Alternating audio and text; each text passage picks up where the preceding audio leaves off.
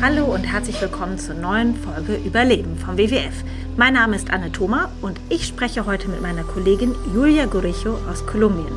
Sie ist zum Großteil dort aufgewachsen und leitet jetzt für den WWF einige Naturschutzprojekte vor Ort in Kolumbien. Und wir beide sprechen heute über das super spannende Thema, wie geht eigentlich Naturschutz in einem Bürgerkriegsland?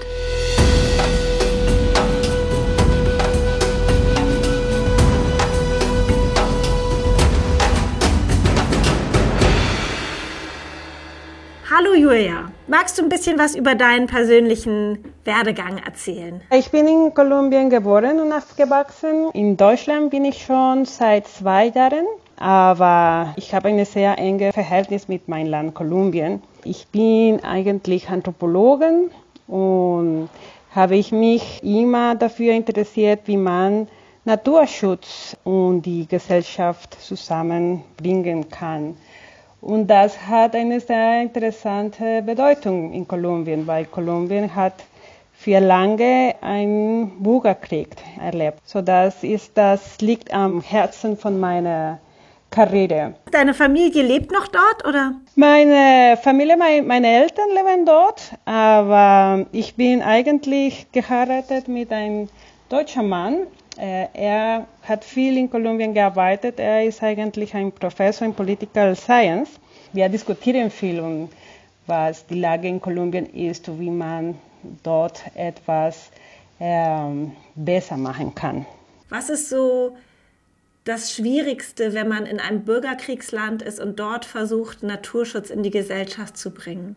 Ja, das ist ein, eine Herausforderung, wie du selbst sagst. Kolumbien hat für 53 Jahre einen Krieg erlebt, äh, so zum Beispiel für mich. Das heißt, dass fast mein ganzes Leben, äh, als ich in Kolumbien lebte, das erlebt habe. Trotzdem, Kolumbien hat wunderschöne Landschaften und Biodiversität und das hat mir immer fasziniert. No? Als ich klein war oder als ich dort angefangen zu arbeiten habe, man fühlte die Natur als ein gefährlicher Ort. No? Man konnte nicht freiwillig durch den Land reisen.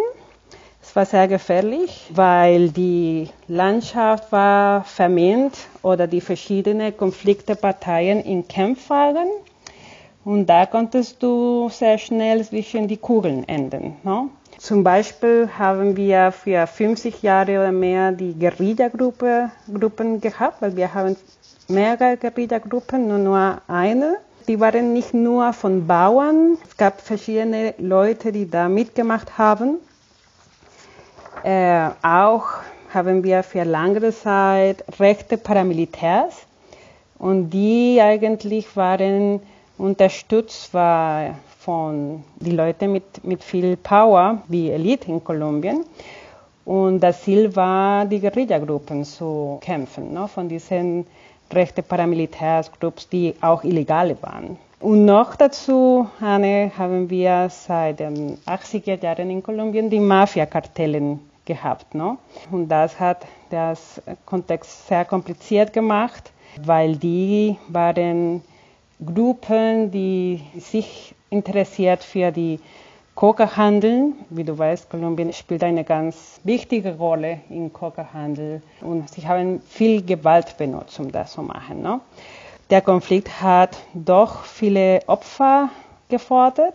In den ganzen Zeit, dass Kolumbien dieser Krieg erlebt hatte, etwa 220.000 Menschen wurden getötet. Offiziell wurden mehr als 6 Millionen Opfer registriert.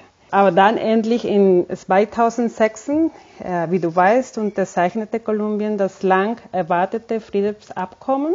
Das war super wichtig. Das war zwischen der Präsident Santos Regierung und die FARC-Guerilla-Gruppe. Das war eine von der wichtigen Guerilla-Gruppe. Und das ist eine sehr gute Möglichkeit für ein neues Kapitel in Kolumbien. 53 Jahre Bürgerkrieg und du bist da aufgewachsen. Bist du in der Stadt aufgewachsen oder wo, wo bist du groß geworden? In Cali. Cali ist die drittgrößte Stadt Kolumbiens. Dort hatten wir die Mafia-Kartell von Cali, ein großer Mafia-Kartell, die viel Coca-Handel mit der US gemacht hat. In Cali habe ich auch Gewalt erlebt. Ne? Ich erinnere mich, ich war Zeugin einer der vielen Entführungen, die die Guerillagruppen in Kolumbien durchgeführt haben. Eine Guerillagruppe drang an einem Sonntag in einer Kirche ein. Wie du weißt, ist Kolumbien ein sehr katholisches Land und die Kirchen sind sonntags immer sehr voll. Und an diesem Tag, äh, die Guerilla kam und nahmen ca. 100 Menschen in dem Dschungel. Und darunter hattest du kleine Kinder, Großeltern, ganze Familien. Ich war selbst nicht in diesem Moment an der Kirche, aber ich bin nach 20 Minuten, dass es passiert, da gefahren und habe ich alles gesehen, wie die Kirche äh, leer war. Du konntest nur die Autos sehen. Und dann die Polizei und Militär sind gekommen. Und die Leute, die die Guerilla entführt hatten, äh, viele waren enge Freunde von mir und die meisten blieben viele Jahre im Dschungel gefangen. Die Freunde von dir, die dann entführt wurden und auch im Dschungel waren, sind die irgendwann wieder zurückgekommen oder was haben die berichtet oder haben alle überlebt? Wie war das? Wie ging das weiter? Alle sind zurückgekommen.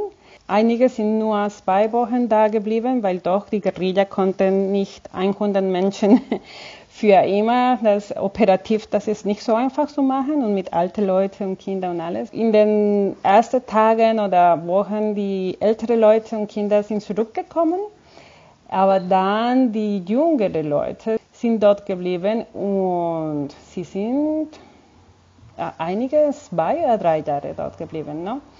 Einige Familien mussten bezahlen ganz schön viel, um die Menschen zurückzuhaben. Und andere Leute, die Regierung hat da verhandelt mit dieser Guerillagruppe.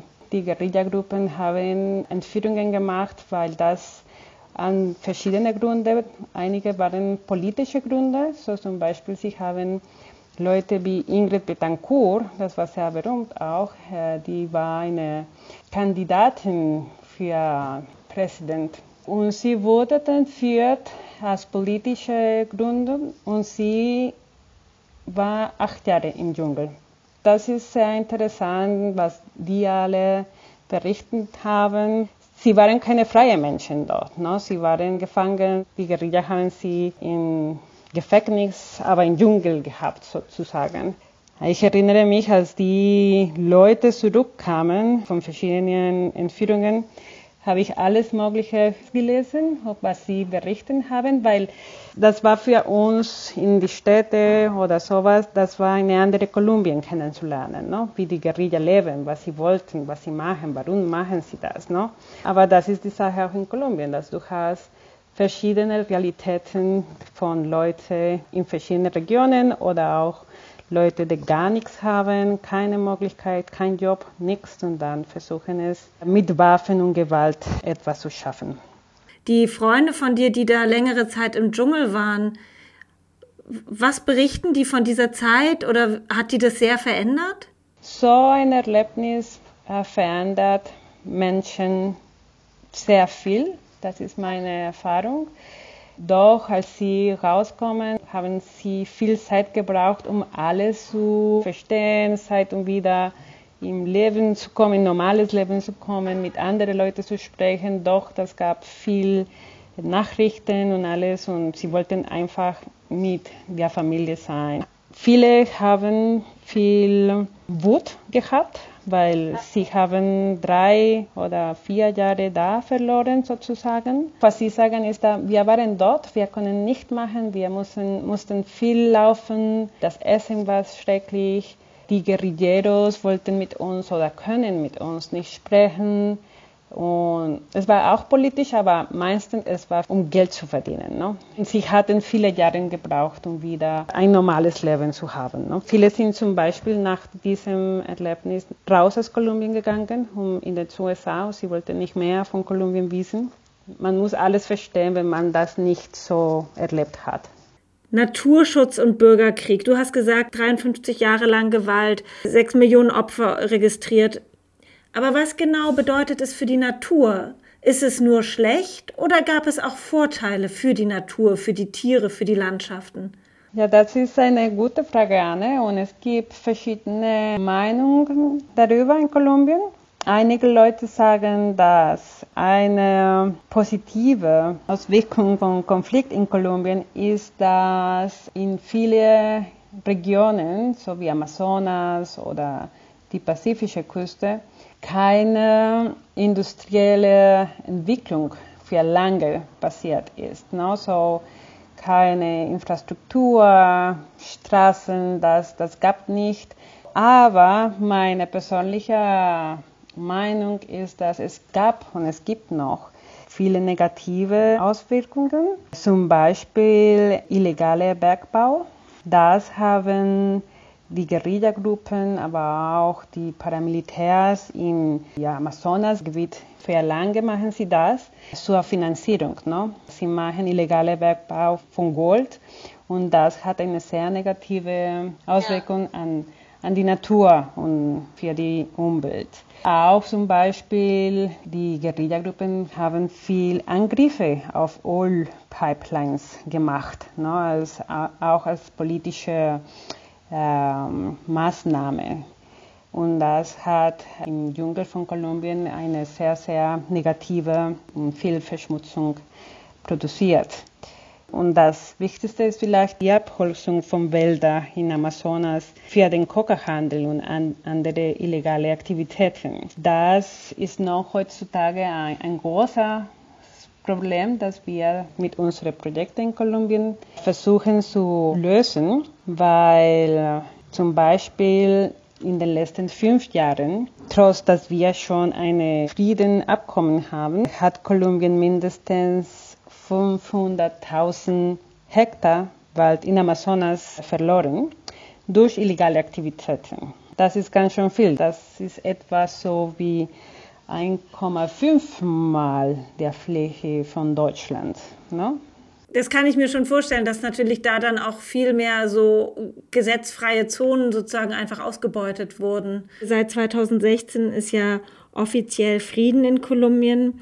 Da würde mich zunächst interessieren, Viele ehemalige Kämpfer setzen sich ja jetzt für die Natur ein, auch innerhalb von WWF-Projekten. Kannst du dazu ein bisschen was erzählen? Durch die Unterzeichnung des Friedensabkommens, viele Ex-Guerilla-Mitglieder äh, sind sozusagen in Demokratie gekommen und unsere Arbeit als WWF in Kolumbien gehört auch mit diese neue Sozialgruppe zu arbeiten. Und weil, warum neu? Weil sie waren äh, vorher immer im Dschungel und haben viel gekämpft.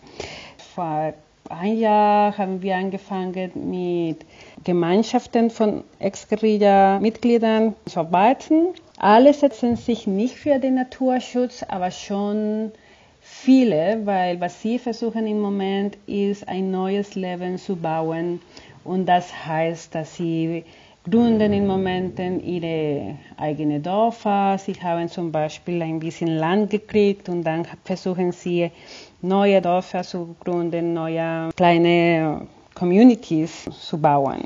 Ich habe äh, für einen Monat eigentlich mit einer von denen gesprochen. Das ist auch sehr interessant für mich als Kolumbianer, weil bevor, wenn der Krieg war, konntest du nicht mit diesen Leuten sprechen. Ne?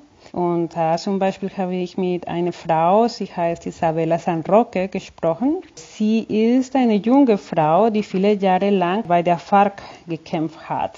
Und die meiste Zeit war sie in dem Naturpark Sierra la Macarena äh, stationiert. Das ist ein, ein sehr wichtiger äh, Ort. Von der ökolog ökologischen Perspektive, da hast du drei Ökosysteme, die zusammenkommen die anderen, der Orinoquia und der Amazonas. So für uns, den BBF, ist sehr wichtig, da zu arbeiten und wir sind aktiv da. Und aber auch dieses Gebiet in Kolumbien war sehr wichtig für die, die Guerilla. FARC-Blocken. Das nannte man in Kolumbien als Guerillaland. No? Einige von diesen Regionen, wo nicht so einfach war zu, zu reisen oder gehen oder arbeiten. No? Ja, Isabella, sie hat als Guerilla-Mitglieder die Unterzeichnung des Friedensabkommens unterstützt und jetzt Sie arbeiten mit verschiedenen lokalen Organisationen und Naturschutzinitiativen zu unterstützen. Und das ist gut, weil sie kennt sehr gut die Region, ne? weil sie hat da gelebt, geschlafen, alles äh, durchgelaufen.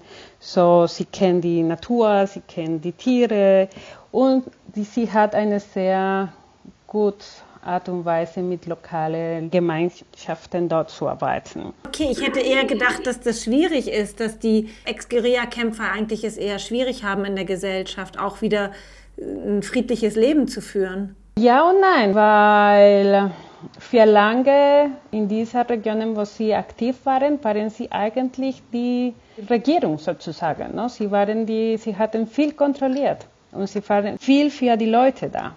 Also die Regierung hatte keinen Einfluss auf diese Region, ne? Ja, so die Regierung hatte keinen Einfluss in diese Regionen. So das heißt, dass für lange Zeit die Guerilla hat, es, hat diese Regionen kontrolliert. So zum Beispiel, sie haben die Leute unterstützt zu arbeiten oder sie haben auch ein bisschen Infrastruktur oder Straßen gebaut, sodass die Leute können besser fahren oder besser sich an andere Regionen bewegen. Wenn man jetzt in diese Regionen ist, man sieht, dass eigentlich für die lokale Gemeinschaft, einige sagen, naja, die, die Guerilla war für uns so wie eine Regierung und wir waren auch gut so.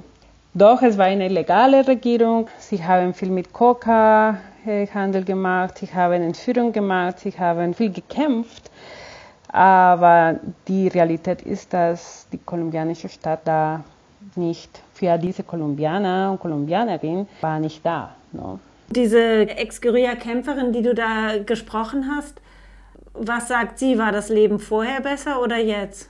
Was sie sagt, ist, dass die strukturellen Probleme von Kolumbien sind sehr schwierig. Armut, dass die Leute zum Beispiel keinen Zugang zu Land haben. Es gibt viele Probleme. Und was sie sagt ist, ich habe es versucht, mit Waffen zu lösen und habe nichts geschafft. Inzwischen haben wir viele Tote, viele Opfer und das, das hat wehgetan. Ne? Und jetzt sie wünscht sich eine Kolumbien, wo wo alle Kolumbianer und Kolumbianerinnen äh, eine Rolle und Möglichkeit haben. Und wir können uns verwenden, weil eigentlich es gibt viele Leute in Kolumbien, das das sich wünschen. Und jetzt sagt sie, dass sie versteht, dass es viel besser zum Beispiel das so nicht mit Waffen, sondern mit Dialog zusammenarbeiten, um dieses Land wieder aufzubauen. Noch zum Schluss die Frage, liebe Julia, wie ist die aktuelle Situation jetzt gerade? Ist es friedlich? Leider nicht, Anne. Und ja, in den letzten Tagen, wie wir vielleicht hier ein bisschen gekriegt haben in, in, in Deutschland, gibt es viele Gewalt in Kolumbien noch. Aber den Frieden aufzubauen ist doch ein sehr langer Prozess und nicht so einfach für mich und viele Leute, die, die so eine neue, junge Generation sind für Kolumbien, haben wir viele Herausforderungen, dass jetzt müssen wir die Wege finden, um eine neue Kolumbien zu bauen, dass die Geschichte nicht ver vergisst, zum Beispiel, was alles passiert ist und diese Hass und diese Gewalt, das, das ist sehr wichtig, dass die Leute verstehen und, und Sicht haben. Auch zum Beispiel müssen wir äh, finden, wie diese vergessenen Regionen und Gebiete in Kolumbien, die lange Zeit gewalttätig waren, müssen wir da arbeiten, sie in Planungen bringen, die Leute da Möglichkeiten äh, geben, so dass das ist auch nicht so einfach. Und ja, so zum Beispiel auch müssen wir den Hass hinterherlassen ne? und zusammenarbeiten mit denjenigen, zum Beispiel Isabella, die zu den Waffen gegriffen haben. Aber jetzt wollen sie eine neue Stadt haben. Und was wir sehen im Moment ist, dass es gibt viel Gewalt in den Städten. Und das ist einfach, weil diese strukturellen Probleme wie Ungleichheit und Armut, sie sind noch da. Wir haben noch nicht gelernt, wie man diese Probleme friedlich löst, sondern wir benutzen noch viel Gewalt dafür. Naja, aber Ich glaube, ich bin immer ein positiver Mensch. Ich glaube, es ist eine große Chance, was wir in Kolumbien haben, ein neues Land in Frieden zu bauen. Und die Natur in Kolumbien und die Biodiversität kann eine sehr wichtige Schlüssel für den Frieden ist. Das ist der Fall, das glaube ich. Du meinst, weil alle da das schützen wollen oder in welcher Form meinst du, welche Rolle?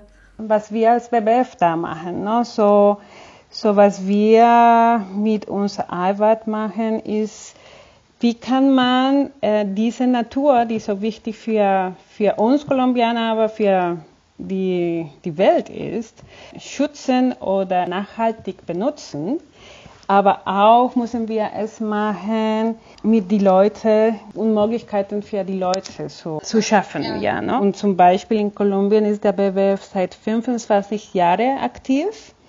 Und da haben wir gelernt, dass wenn du in diese komplexe Länder und Kontexte arbeitest, dass die Beste ist so eine inklusive Ansatz zu Naturschutz zu wählen. Ne? Und was das heißt für mich, ist, dass Du musst eigentlich diese Geschichte äh, verstehen, diesen Kontext wahrnehmen und du musst auch finden, wie die Stimmen von indigener Volkers und lokale Gemeinschaften, wie kannst du das respektieren und sie un unterstützen, um aktiv in dieser politische Kontexte zu sein. Und zum Beispiel im Moment haben wir ein ganz interessantes Projekt, das ist finanziert von IKI, das ist ein Pax and Peace Projekt.